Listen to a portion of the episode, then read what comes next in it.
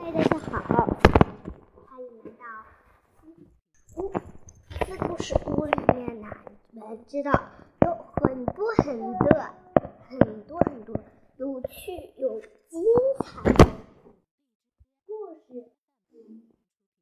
那今天呢，嗯，我带来了一个新朋友，那他就是我的小可啦，我的妹妹小可。小可呢不要乱说。这时候都读课文。嗯，选课文了。嗯，这多一点。我二。嗯，马上给你们讲故事啊。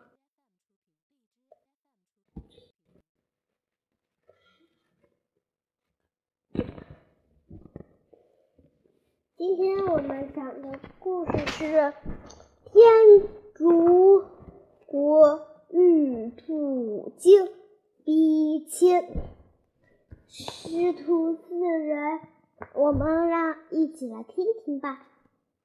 这个故事，师徒四人走了半个多月，这一日，他们来到天竺国的布经禅寺。天天色已晚，他们准备去寺院里借宿。寺里的老院主热情地接待了他们，晚上又邀请唐僧去孤园西址玩游玩。正走着，唐僧忽然听到园内传来啼。哭声之声，便问老院主是怎么回事。老院主说：“一年前有天夜晚，我突然听到公园里传来奇怪的声音，走进来一看，只见一个美貌的女子。”正在哭泣呢。她自称是天竺国国王的女儿，被大风刮到这里。我没见过公主，又怕和尚厌恶她，就把她锁在一间空房里。这外面的僧人。只说是关了个妖精，我多次去天竺国打听，却听公，却听说公主在宫里安然无恙，我觉得很奇怪，想请你们帮忙留意一下公主的事情。嘿嘿。第二天。师徒四人来到天竺国城内，找到驿馆，向驿丞说明来意。驿丞听说他们要倒换官文，就说：“公主今天正在街头抛绣球招亲，你们快去看看吧。”悟空小声说：“师傅。”咱们去看看吧，到时我就能辨别公主的真假了。唐僧同意了。原来招亲的那个公主是一个妖精，她算出唐僧会在今天来到天竺国，就在一年前又分刮走了真公主，自己则变成。公主的模样设局招亲，想招唐僧为驸马，吸取他的元阳真气，好修炼成仙。唐僧一走进人群，公主就在春帘后悄悄地将绣球抛在他的头顶。上，他的头上突然起来举动，把唐僧吓了一跳。这时，一群宫女迎上来，请他入宫。唐僧不愿意，悟空劝着他说：“师傅，你先进宫见国王，再把我招进去，我自有妙计。”唐僧无奈，只好随宫女来到宫中。公主选好了驸马，表示愿意嫁给他，嫁给他。国王便开心的准备婚庆的事。唐僧只好先答应了，并说明来历，要国王招三个徒弟进宫。国王当即同意了。唐僧。师徒在宫里吃了几天盛宴，却一直没见到公主。原来公主找了个借口，说唐三的三个徒弟长得也丑陋，不敢出来见面。于是国王盖好官文，陪着唐三来到城门外，为悟空三人送行。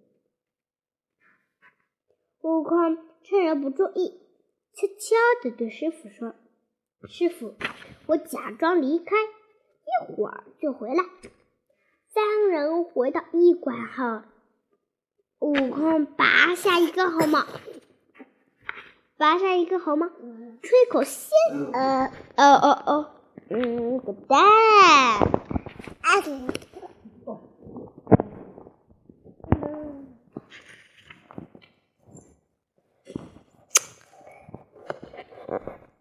气一个假悟空留在驿馆，自己则变成一只蜜蜂飞进宫中。悟空飞到师傅的耳边说：“师傅，我来了。”唐僧这才放心下来。不久，公主走过来，悟空发现她的确是个妖精。现出了本相，：“妖精，竟敢冒出来招摇撞骗！”他举起金箍棒就打妖精。妖精见势不妙，拿出一根石杵样的短棍相迎。二人斗了半日，打得难解难分，会变出千百个金箍金箍棒。威打妖精，妖精慌了，马上化作一阵清风，跑到一座大山前，转眼一个溜就不见了。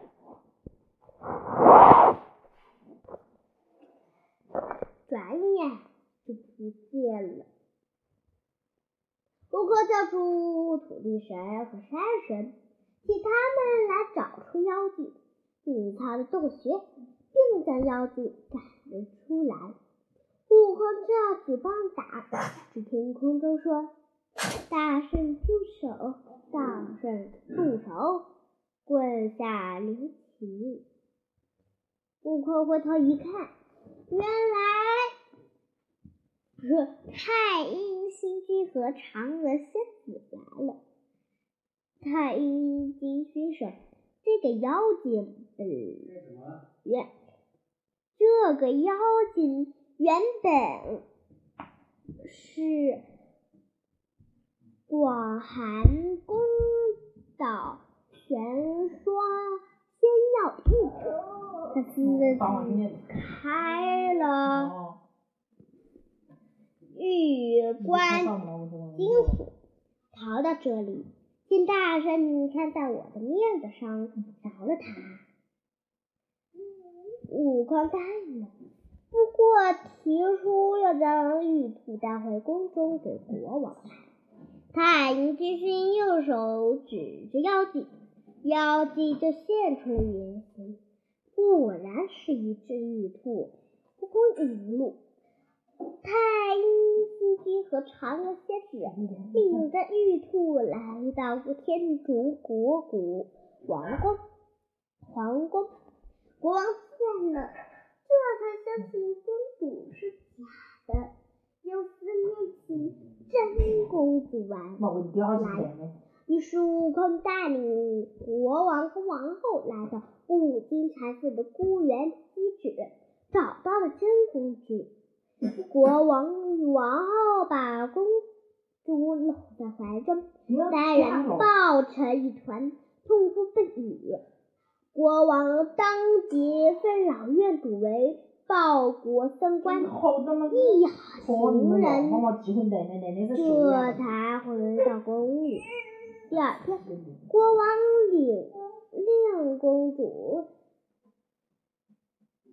重整化妆妆容，与他一起向唐僧师徒拜谢，并大设家宴，一连摆了好几日。师徒四人在经历了一次劫难后的，继续往。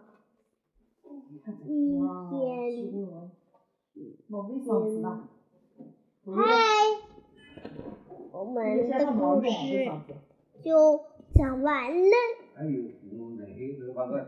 下期再见，拜拜。